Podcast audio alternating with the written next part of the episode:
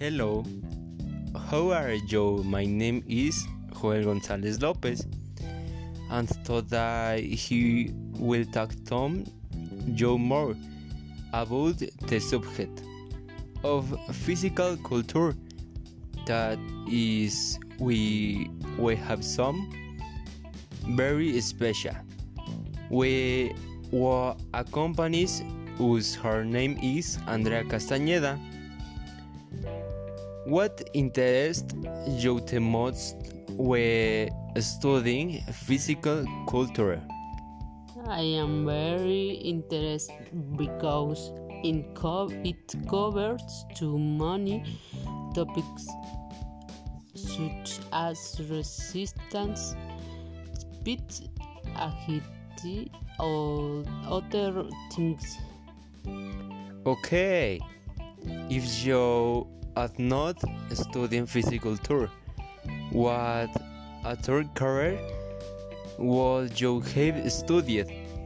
If I had not had the opportunity to study physical culture, I would be interested in studying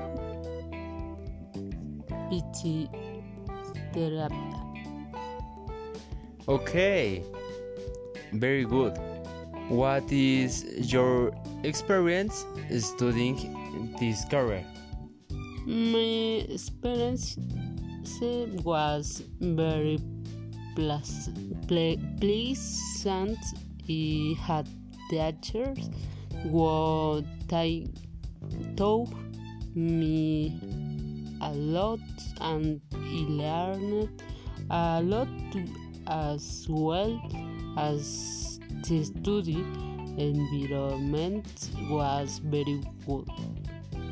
Okay, in conclusion, when you study physical culture, you have to many branches, which after the grade you can use for jobs or other things personally.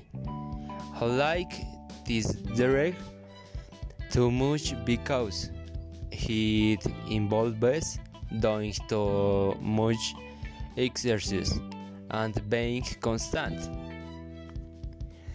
Thank you very much for joining us and we are, are very grateful to her special guest who was very helpful to tell us more about the subject.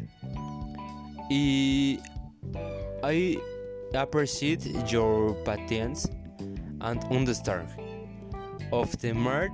See you another day and have a nice day. Bye.